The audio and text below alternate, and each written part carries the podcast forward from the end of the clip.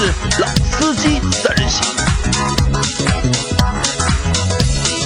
三人行必有老司机。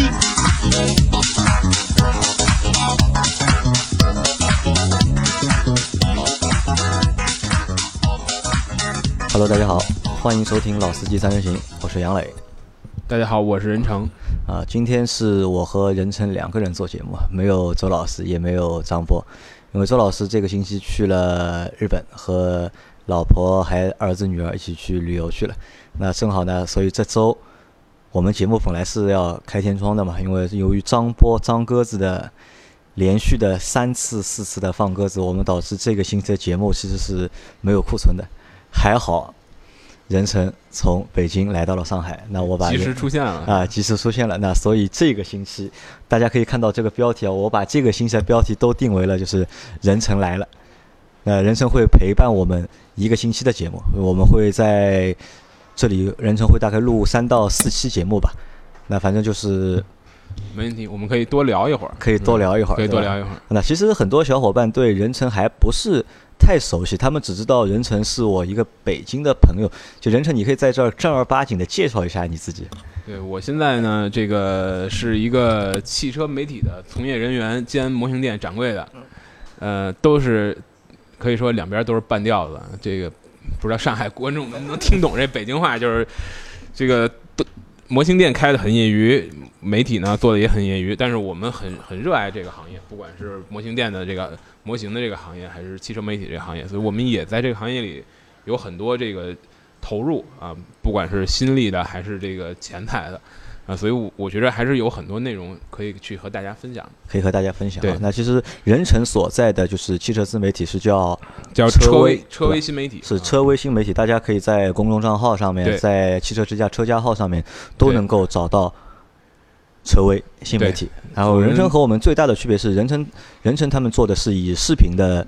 内容为主，视频和图文嘛。我们其实大量的内容还是大量内容还是图文的方式来呈现。因为我在之前做了将近呃八年九年的汽车的杂志，所以呢，我还是很我很我很喜欢这种文字的方式，然后图片的方式。当然，现在这个可能不太符合很多主流了，对很多这个。媒体平台的他们的需求，或者说这个受众的阅读的一个方式，但是我始终认为，呃，图文它会有它的一种这个这个力量，或者说有很多事儿你是视视频，或者你语言需要很很难去把它细枝末节的展开说清楚，你的这种叙述的过程，可能有的时候有些东西也不适合在视频，比如说有有一些表格啊，有一些费用的一些明细啊，这个都。都不太方便在视频里去去给大家展现，所以我们经常也在视频里加一个二维码。我说，如果你们想看这个更详细的一些这个细致的内容，可以来扫我们的二维码，可以看我们的文字版。嗯，好，那在这一期的内容里面呢，我们会让任成和我们来分享一下未来 ES 八的一个长时间驾驶的一个。体验的一个分享吧，因为人成公司买了一台未来的 ES 八。对，是这样的，我们的公司的这个老板，他这个作为一个非常勇于吃螃蟹的人，呃，他就是一百九十一号未来的这个一百九十一号啊，非常前面的一个前一百前一万辆是所谓叫创始版嘛，它每一辆都会有一个独立的这个编号序号啊，所以它是一百九十一辆，应该是说除了所谓的这个内部员工和很多。这个经销商之外，他应该是最早拿到车的一个车主，嗯，他基本可以算半个这个李斌朋友圈嘛，因为他是之前易车的一个这个雇员，嗯，所以我们出于对这种，可能我出于我老板对他的前老板的这种支持，也出于我们对这种啊新的事物的一种兴趣，我们去买了这么一辆车，那么。作为这个公司的一个长期测试的项目，我们也围绕它做了很多内容。那这台车你们是什么时候拿到的？呃，这北京应该是交的最晚的一个城市吧？应该。呃，北京应该是，因为我我比上海和广州应该晚比上海和广州和杭州可能会慢一些，但是应该这个慢这差不了几天的。我们的车的这个交付日期呢，我现在应该想想是七月的。七月的呃七八号的样子。七月份交车，原计划本来就未来的原计划原计划是六月，原计划是六月三十号要开始交付，开始交付。那那那六月三十号就被大家普遍吐槽的嘛，就交了十台嘛，象征性的交了十台。后来七月份开始陆续交，我们现在想应该是七月十号吧，还是七月八号左右，我们拿到的这台车是应该北京最早的几台车之一。那么当时，呃，我我在录这个视频的时候，我我特意查了蔚来 A P P 的一个官方的说法，他们的说法是要在这个七月份所有前一千台定了那个，就是非非古怪颜色，就是非古怪颜色，就是常规颜色，呃对，黑的、白的、蓝的，定了这三个颜色的，说是前一千台在七月能交完，然后呢，八月、九月是各交。呃，八月交两千，九月再交三千，这样在十一之前基本上能就在十月份能基本把一万台交完。但是目前我们看这个数据又变了，就是因为它可能存在一些这个车机远程升级的这个问题，就因为它车机现在还不能远程升级，你需要拿到维修店去去去升级，维修中心去升级，那这个过程又很漫长，因为升级一下要好几个小时。那如果他车大批量交了之后的话，这个可能是车的升车机的升级会给他带来很大的这个麻烦。所以现在看又又延后了，但是，呃，目前官方的说法是延后一个月，但是呢，也就是说能到前一万台能到十一月能交完，就年底之前有希望能把前一万台创始版交完。现在看的情况是李斌很有信心在年底把一万台交完，因为大家这一两天会有一个特别火的事儿，就是李斌和那个小鹏汽车的这个这个 CEO 打了一个赌，就是说。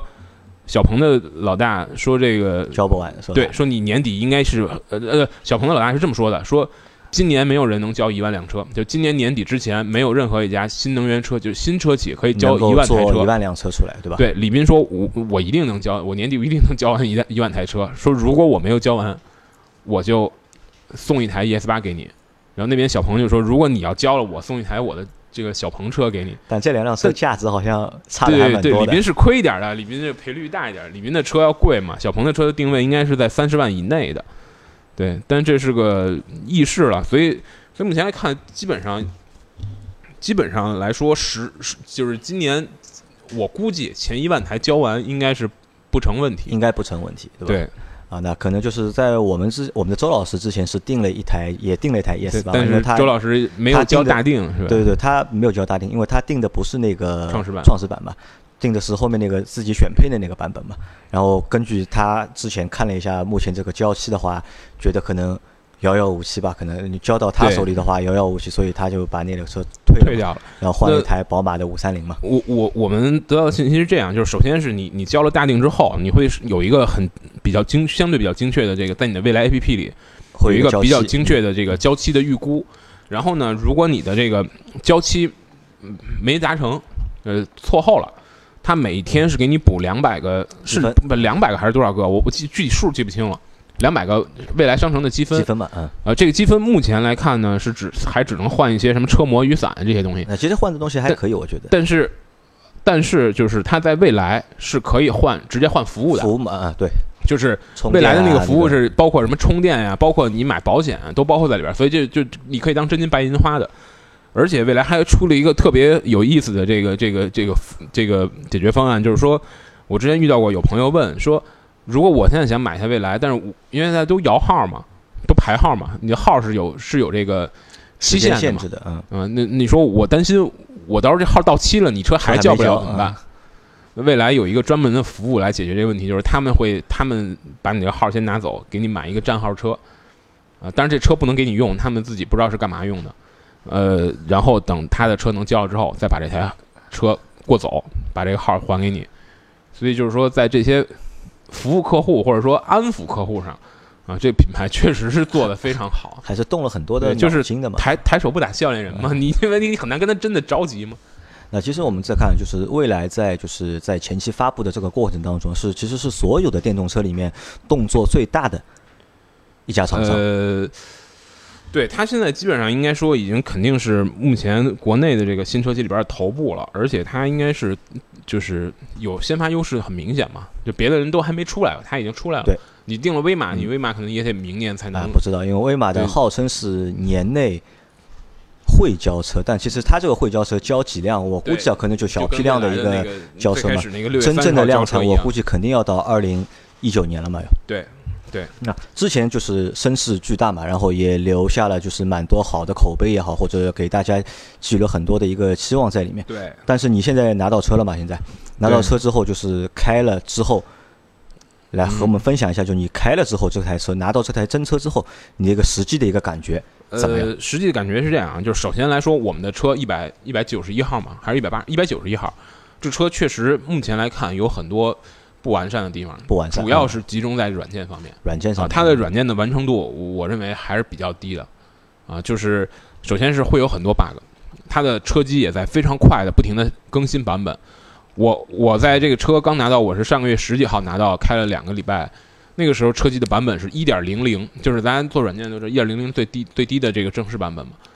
然后呢，现在一个月的时间已经刷到一点零五，就已经刷到五个版了。嗯。啊，但是他他中间跳着刷的，他可能有的版他没有刷，因为现在现在你刷这个版是要把车给给他们的服务员，啊，他们要拿回这个店里去去去去操作，那就是说它的这个软件的进化现在还是在一个高速的迭代的过程中，啊，它有很多 bug，这个而且很多是一些非常基础的 bug，啊，就比如说可能你你不知道怎么弄一下倒车影像就没了，或者或者这个，但我觉得这些东西可能在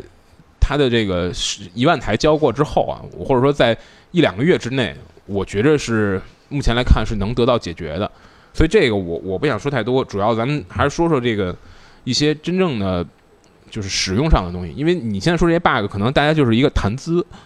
嗯，你到时候你们买到的车，或者说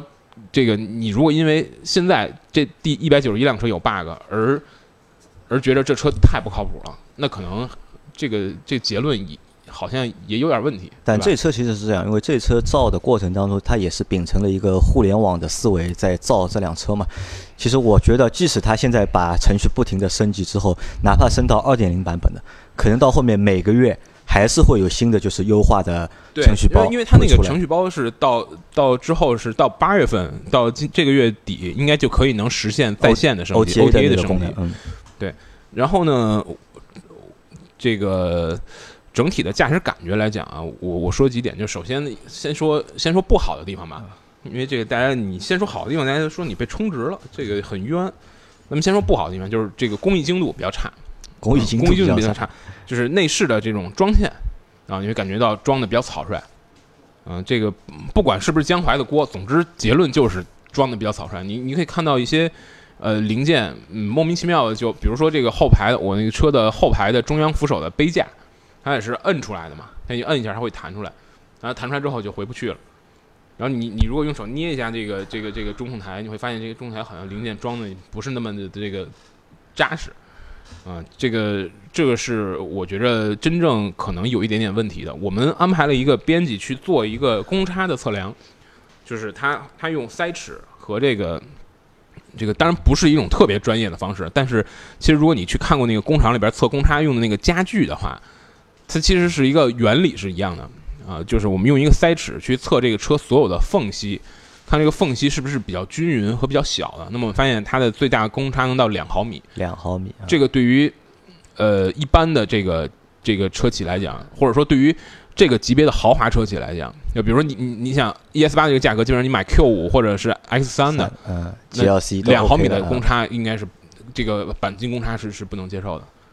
这个工艺比较差，这个是属于工艺，确实，我我认为它还还是有在打磨的空间。然后呢，这个，但是，呃，你如你如果抛开这些小问题，那么这些车其实还不错。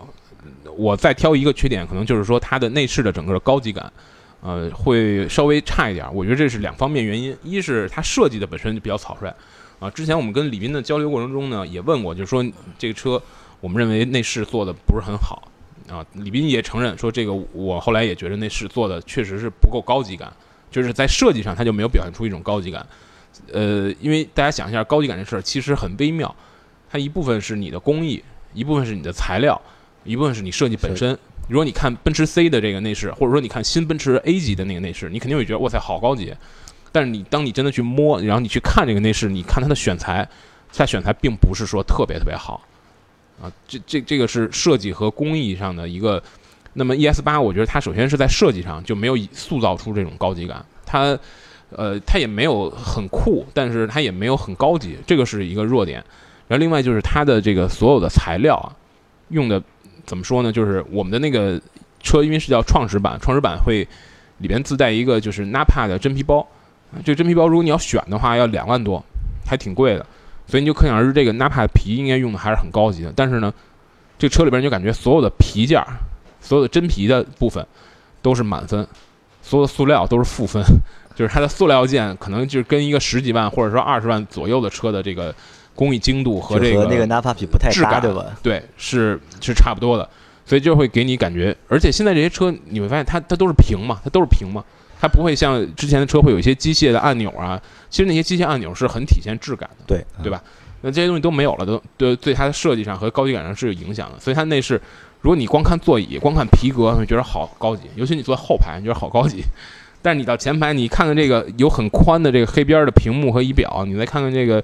呃，这个这个几个主按钮的这种质感，就觉得哎，它好像确实也没达到五十万的这个级别。那么我觉得这个是两个，呃，可能你你在看你在看那个照片和你在看评测文章时候不一定能看到的弱点。当然，续航也是一个弱点，这个咱们再等会儿再再细说。那任成，我问你啊，就未来这台车其实是一台电动车，对，但整体的它一个车的感觉，让你觉得是像一台电动车呢，还是像一台呃，它油车？呃，看你说什么样感觉。就是我之前就在做那个试车的时候，做过试车之后，我就有一个非常这个鲜明的体验，就是说，当你开一个未来的时候，跟你开特斯拉的体验是完全不一样的。特斯拉是它在时刻用。每一个地方，每一个设设计，去告诉你说，我是一颠覆者，对吧？我跟你们普通的车不一样，我我就是我就是钢铁侠，我就是一个特别特别与众不同的车啊！它甚至为了与众不同，可以去牺牲成本，可以去牺牲实用性，可以去牺牲你的一些人机的便利性，对吧？这个你一一对照，在特斯拉上会有很多这样的细节，但是呢，就用我的话说，特斯拉颠覆性对于它本身来讲就。不仅是它产品的定调，也是它整个公司这个故事的一部分啊！你这个马斯克他在他在在这种自我形象的塑造上，他就是钢铁侠原型嘛，标新立异的嘛，就就是这么一个很先锋的，或者说是一个很很科技很大魔头的这么一个这个这个人物啊，就是很高冷是吧？很技术派。嗯，那未来呢？其实跟他是两个相反，你会感觉这台车它没有故意的要去给你做任何的。这种颠覆啊，它基本上是按照功能来设计的，它按照这个需求来设计的啊，所以你你开这台车，首先你会感觉，你从它的外观你就能看到，它长得也没有那么酷，对吧？它也不会像有有 Model X 那种欧翼门啊，或者说是这种非常这个夸张的这种设计，它都没有啊。它你我我甚至觉得，你如果把这个车给我老妈看，她可能就你不跟她说，她就觉得这是个汽车嘛。它长得也这个也有一个正常的格栅。对吧？它的比例也都是跟汽车比例一样的，所以你从这这些角度来看呢，它可能并没那么像一个新能源车或者说纯电车，但是你开它的话，它肯定还是一个电车给你的感觉。啊，从驾驶上，那来谈一谈就是这辆车驾驶的一个感受。呃，其实这台车它的这个驾驶感觉，我认为啊是比是比 Model X 要好的，驾驶感觉要比 Model X 要好。最最特点的，最最显著的是体现在它的这种舒适性上，这个车的减震的舒适性和。车身的这种噪声的隔绝做得非常好。其实 Model X 它也是一个，因为大家知道，你你如果车身是全铝的，然后你的车身的刚性非常好，然后你再配一个空气弹簧，你是可以把这个车的这种这个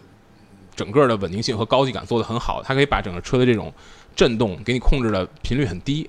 啊。这这个如果大家有一些汽车的这个基础的理论知识的话，是是非常容易理解的。但是呢。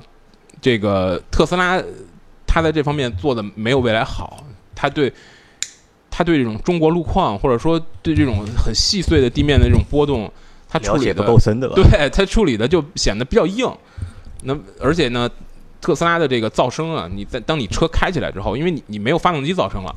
你的风噪就显得特别明显。路噪嘛，啊，就就显得很大，就是都。到你的车舱里会给你一个干扰。那未来的这方面，因为它肯定是一个更针对中国路况的，更更针对中国消费者的这种喜好的，所以它在隔音上，它在这个减震的舒适性上，是做的比特斯拉要好很多的。如果如果我给特斯拉的减震舒适性拿打五分的话，我可以给未来打八点五，这个是一个很我觉得确实是值得值得称道的地方。那和同级别的就是油车的，就是 SUV 相比，呃，如果单讲舒适性的话，我认为甚至是比同级别的油车要更好。呃，因为因为舒适性是个很复杂的东西啊、首先你就你就很简单的一个道理，首先你想同级别的汽油车很少能给你用到刚性这么好的全铝的车身，也很少有车能用到空气弹簧，然后也很少你在同级别买买到五十万买不到这么大的一台车，所以你的空间的感受上也也要差。隔音的话，你同级别车你汽油车可能会有发动机的声音，这个也也就是很难去一一的对比。所以我觉着综合来看的话，单说舒适性，肯定是比同级别的汽车要舒适性要好的。呃，在在操控上呢，我倒是觉得它没有同级别汽车那么好，因为首先是这个车虽然它重心很低，但我不知道为什么你开起来还是有一种肉大深沉的感觉啊。它而且这个呃，因为如果如果大家特别追求那种驾驶的乐趣，或者说特别喜欢去很细腻的控制车的话，我不知道你们有没有体验，就是你可以去用油门去控制，比如你在跑山路的时候，你去用油门去控制车的重心啊，包括在那个做他们未来的那个那个那个场地试驾的时候，它会有一个穿桩的这个环节。你穿桩是特别考验你用油门控制车的重心的，但是呢，你会发现电动车的那个电门，它不像汽油车的油门那么细腻啊，你很难用，因为说白了就是通电和不通电，对的，对吧？那个行程很短对嘛，你你不太容易去很细腻的控制，这是其一。其二呢，就是它的这个方向盘啊、也是调的比较的这种比较柔，它比较柔是很倾向于你的这种舒适的驾驶，倾向于你轻便的驾驶，甚至是照顾了很多这个女性的车主的这种这种使用。所以即使你把它调到运动模式，它也它也很柔很轻啊，而且它也不是那种转向很直接的车。另外呢，这个车动力可以说一下，基本上肯定是比所有你在这个价钱能买到汽油车都要猛啊，至少在零到一百，就是在你的限这个呃法规中国的法规规定的这个限速的这个范围之内，是要比几乎所有你同价位能买到的汽车，几乎啊，你要找 A 四五那种特别极端的车那不行，就是比所有能买到 SUV 吧，至少是肯定是要猛的啊。你如果把它调那个运动模式的话，加速我记得可能是四点二还是四点四秒，这还是很快的。呃，中途加速也会比汽车快，这个是是电动车的优势，因为它也用了那个异步的电机嘛，异步电机可以很很容易做到功率很大啊。这个包括我前两天去那个试那个前途的那个跑车，大家还在调侃说，你你做成一个跑车的样子，然后你也是卖跑车的价钱，你也是定位一个驾驶乐趣跑车，但是你用一个同步的电机，因为大家知道同步电机是很难做到异步电机的功率那么大的嘛，你做到了之后，这效率会很很大程度上下降。所以那个车前途那个跑车加速才四点四点六，但是那个 ES 八那么大个儿一个 SUV，它能做到四点四，啊，这也也也很快。就是这个在这些方面，它的性能是比一台汽油车更好的。好，那说到了就是动力啊，那可能就是要去谈一谈就是它的那个续航的问题了。对，因为这个其实所有的，因为包括我们在用这个车的过程中，比如我去这个加电站加电，或者说我把车停在路边，就有人来问说说，哎，你这这这不错，这个，他他们通常会有两个问题，第一个问题是，你这车多少钱？啊，那厂员说啊，全办下来可能五十万吧。这个，然后他们第二个问题肯定就是能跑多远？能跑多远？然后你会跟他说，这个车的工信部续航是三百五十五公里。大家的态度就是：我操，你你疯了吧？花五十万买一个只有三百五十五公里续航的车，这个不能接受。因为现在咱们看到很多这个，呃，包括吉利的车、比亚迪的车，他们很便宜的十几万的车就是都三十万起嘛，都是。对，都是能到啊三十呃，就是在那个工信部的 NEDC 都能到三百五、三百三百三百起，然后匀速的续航可以达到达到五百多，这个所以我觉得它这个续航的问题是是很很值得一聊的，啊啊，那你觉得就是因为这个车就是总体来说就是续航这个问题，其实从就是当初公布数据的时候到现在一直在被大家讨论的一个问题嘛。那从理论上看也不叫理论，从实际上看，其实这个续航里程还是我觉得还是属于比较短的，还是呃，相对它这个价位就是其实大家老说这跟续航，我我觉得很很简单一个道理，就是呃，每一款车它都不适合所有人，对吧？就是如如果你有一个你家里没法充电，然后呢，你还经常有这种长距离的驾驶的需求，那很简单，这车不适合你呗。你买你任何，假如你你家里不能充电，而且你有长距离驾驶需求，那不是这台车不适合你，是所有电动车都不适合你。你要老跑长途，你买一电动车不是给自己找麻烦吗？那在你使用的这段过程中，因为你开了大概一个多星期嘛，这台车开了一个多星期的过程当中，你觉得这三百五十公里的续航对你来说有没有困扰？事事情是这样的，就是咱们先解释一下这三百五十公里的续航是怎么来的。因为现在很多这个，呃，一方面是车企在宣传他们车的时候，他当然是愿意把这数写的越大越好了。另一方面呢，这个很多自媒体非常无良，他们有时候需要标题党啊，他写一个，比如说续航六百公里。你可能就点进去看看这车到底怎么个续航六百公里，对吧？这个，所以让大家对续航这个数字是有很大困扰的。就是我们先说这三百五十五公里怎么来的，就是所谓 NEDC 标准嘛，就是相当于就是工信部油耗标准啊，是三百五十五公里。那很多这个就我们的视频上线之后呢，也有很多网友问我，说那实际是能开多少？我我就跟他们很难费尽口舌去给他解释清楚这个实际是。对吧？这实际续航是这个这个概念，它本身要我说就是个伪命题，因为大家知道，就是现在比较这个主流的测这个续航的，就是两个标准，一个是这 NEDC 的标准，也就是中国的这个标准，咱们是跟欧洲学的。那这个标准呢，它对综合工况的考虑是比较少的，它的测试的过程是比较短的，呃，测试的项目也比较简单。呃，它得出来的数据其实就是工信部油耗，但是呢，我需要提醒大家是什么呢？就是工信部油耗的话。它的这个你在城市里开，咱们的汽油车你是很难开出工信部油耗的，对吧？对，嗯，这个这个是大家都有的体验。但是电动车因为它的这种工作特性，其实你在城市里开，它反而是很接近你的工信部油耗，就是它慢吧，因为 对它是很它是很接近你的这个这个这个标称里程的，对吧？我们在城里开那车，我基本上能开到，就是它，因为我我我一直在用一个就是一键加电的方式，它会给你加到百分之九十，加到百分之九十之后呢，续航里程是三百公里。这是表表的显示，续航里程是三百公里。那么这个时候我开，基本上我能开到三百或者接近三百，那呃不会相差，不会相差超过百分之十，因为在城里你很难去统计你到底开了多远嘛。但是我我的粗略统计不超过百分之十，啊，也就是说在城市它是很接近这个数据的。那么还有一种这个油耗的测试的，就是电动车的里程测试的标准呢，是美国的那个 EPA 的标准。EPA 的标准它会考虑到，比如你的空调的工况。你的环境的温度等等这些，也就是说，它会有更多的这个综合因素，然后它也会给出更多的数据。那么，一未来是因为没有没有在美国卖，所以咱咱们看不到它的 EPA 数据。我可以举一个特斯拉的例子来做这个这个这个类比吧，就是特斯拉的 P 一百 D，我先你让我说数，我可能记不住了。P 一百 D 的工信部就是 NEDC 的续航和。EPA 的续航差多少呢？就是乘一个零点八五的关系，打个八五折，打个八五折。所以你能你能想象，你要是三百五十五公里，你再打个零点八五折，它的 EPA 续航是多少呢？大概就是三百三百不到了，就三百左右吧。那我们也在这个使用过程中实际去体验了它怎么开最费电，因为呃之前这个有一个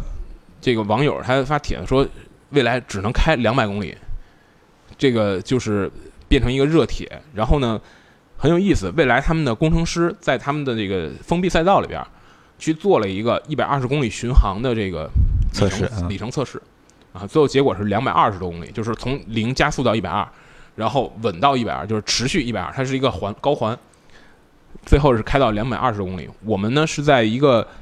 这个公开的高速公路上做了一个模拟实际使用情况的这个测试，就是这个高速公路的北京的一个高速公路限速是一百，基本上限速一百二。啊，我们就压着限速开，该超车该超车，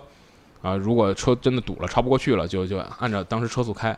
实际上得出来的结论是两百三十公里左右。两百三十。我我开了两百三十公里，回到这个充电站，续航还剩六公里。啊，那这个是在高速上的一个使用的情况。我觉得如果你正常开高速，你不飙车的话，这个是比较有参考价值的。你至于说你够不够用，就是你要衡量它的这个情况。符不符合你的使用需求？你要非说我就在一冬天特别特别冷的地方，然后我还没有充电站，我还要开，那那那那哥们儿，你买这车你不是给自己找麻烦吗？对吧？就这个东西，它如果你你想说它极限的这个里程的话，那有我我觉得有两个数据是你可以参考的，就是在未来它自己 A P P 里边会有一个里程计算器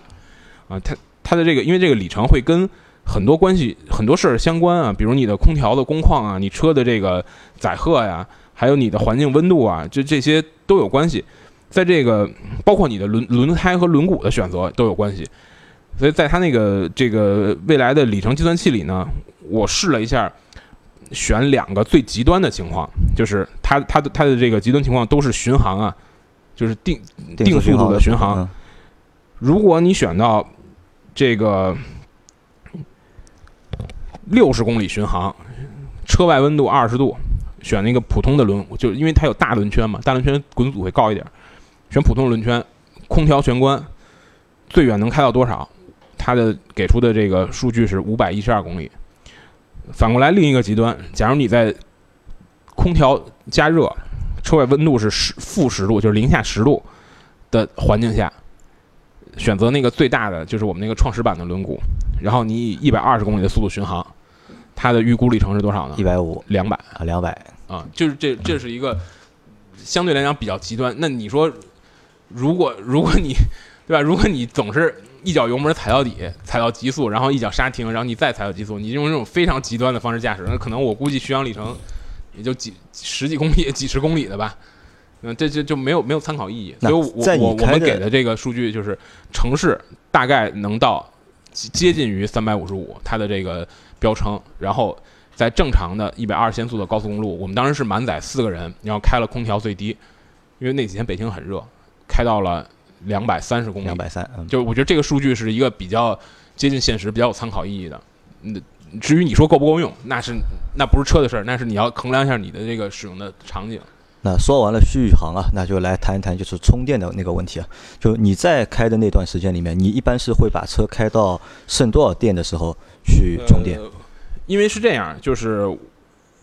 各地的这个充电的设施和每个人的充电情况不一样啊。就因为我家是不能充电的。你家是不能充？我家是不能充电的，我家只能这个我有一个小院儿，我可以把线拿出来充。但但这个二百二十伏充电对于这个七十千瓦、七十度的电池组来讲，这个就就根本就充不充不完。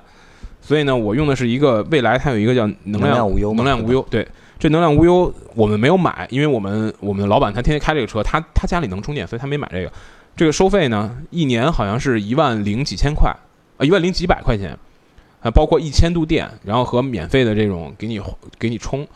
它的工作原理很很简单，就是你在这个未来的 A P P 里边去点一下这个一键充电，然后它就会有一个服务员啊开一台他的工作车过来，然后把你的车开走，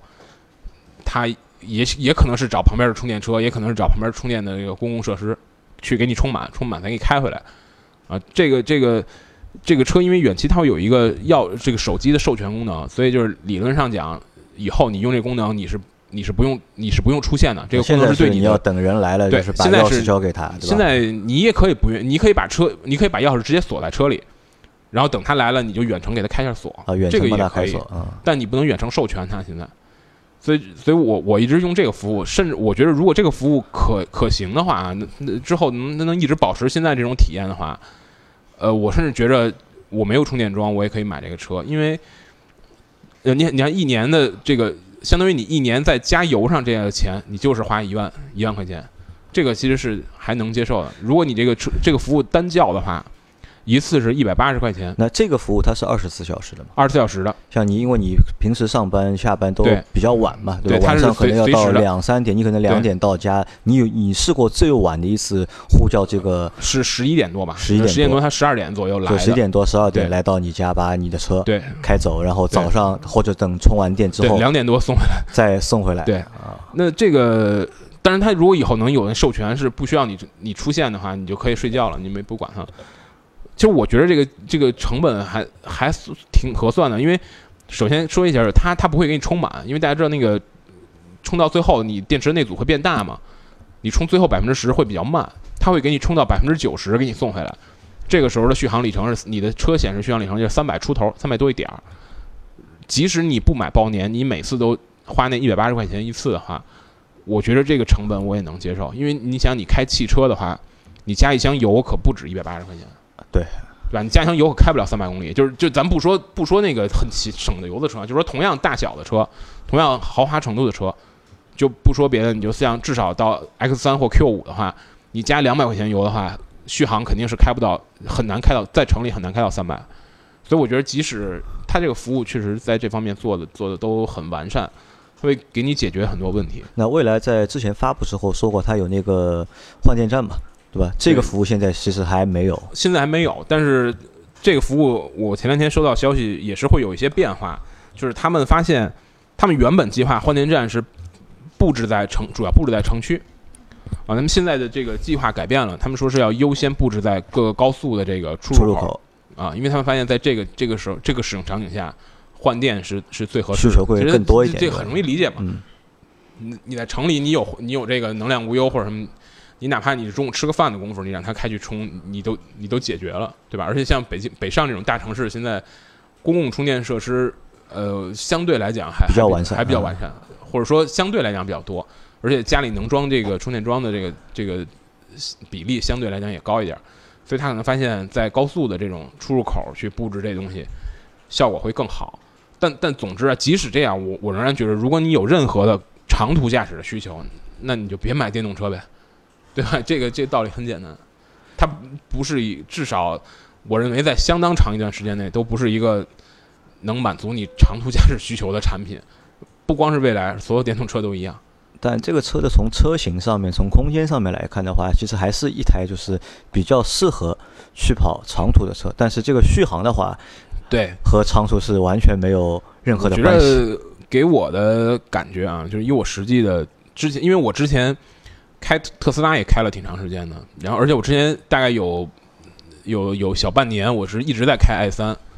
因为我那时候租那个当时有一个公司叫 Easy 还没倒闭。我非常喜欢那个公司，它的 i 三是一个它的代，就是这个分时租赁的车，我每天开它。然后你会发现，假如呃在之前我我还开过很长时间的那个宝马的芝诺，那个车已经非常不成熟了，它续航只有一百五十公里。芝诺就是老的 X 一的纯电版本，但是是自主品牌标。宝马做那个项目，纯粹的为了逢迎政策去做做工厂等等这些，那那是个老话就不说了。但即使你开。当时那个芝诺给我的体验就是，假如你有一台汽油车，并且你家里能充电的话，那它给你的体验就非常好，因为它使用成本特别低，然后这个你也不限号，对吧？这个没有没有什么没有什么会让你觉得不爽的地方啊。如果你家里能充电的话，这就就这东西就每天应付你的这个正常的出行是是非常是非常方便的。啊，那就是前面我们谈到了你的一些就是使用的一些感受，包括就是续航啊和一些它的就是能量无忧的当中的一个服务，你也去体验了。那在这一段的体验的就是结束之后啊，就你觉得这是一台就是适合你的车吗？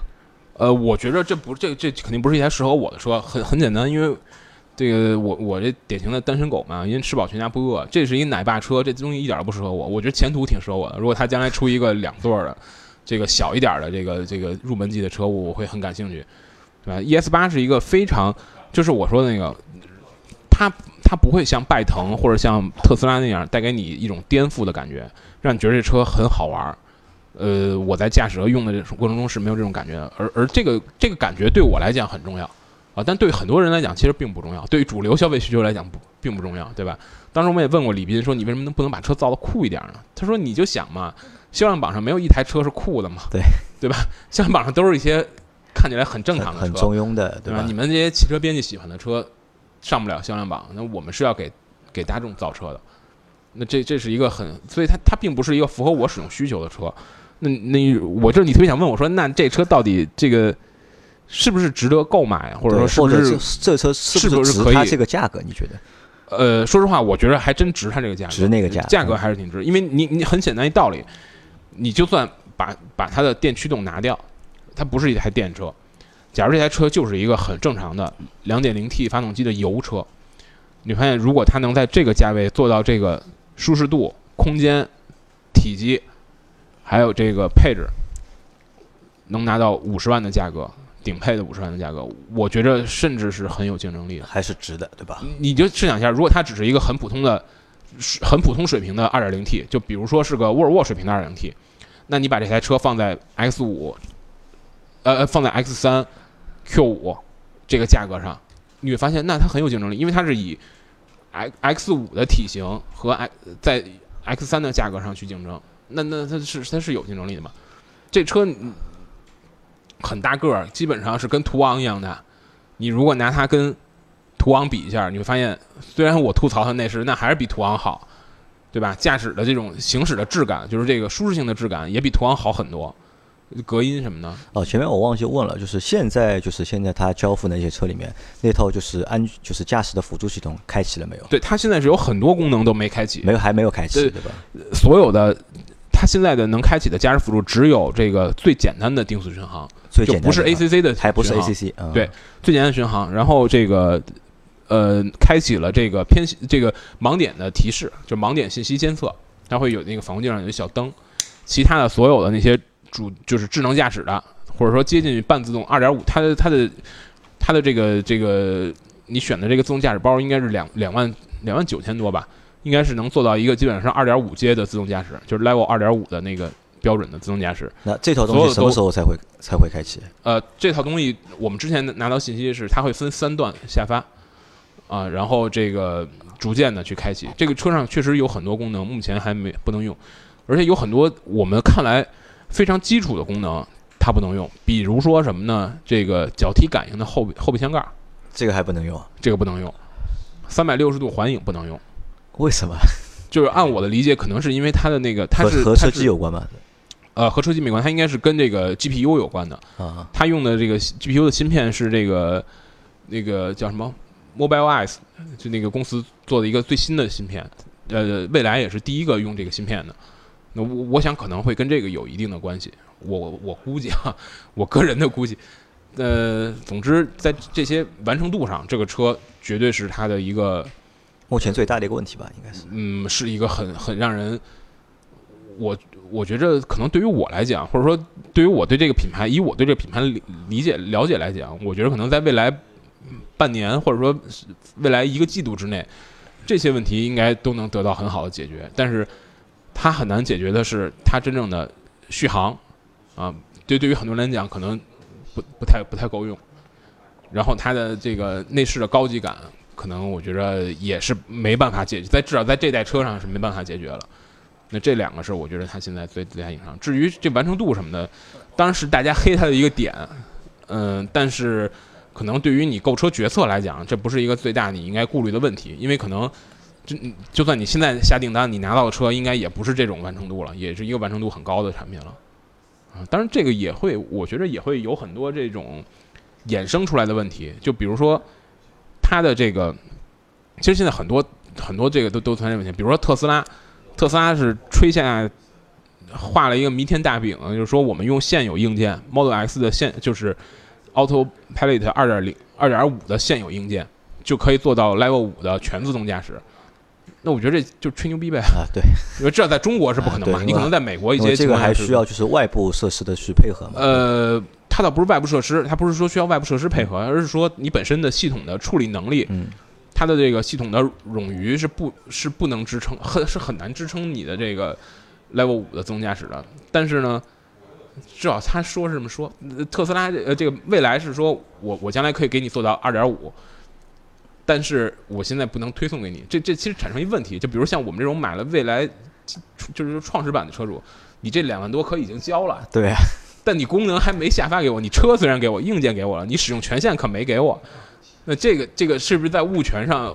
需要我们法律能得跟进一下？这个我觉得还是一个很很很有意思的话题。好，那所以就节目做到这里，差不多也就结束了。好，那关于就是 ES 八的一些问题啊，大家可以在我们的一群和二群就都能够找到，都能找到我，对，嗯，然后可以去问他，包括就是如果你们想看任成的视频的话，可以去关注车威的账号，可以直接到群里面来来来艾特我，然后我会把这个内容去推给大家，好吧？那这期节目就先到这里，感谢大家的收听，拜拜，哎，下期见。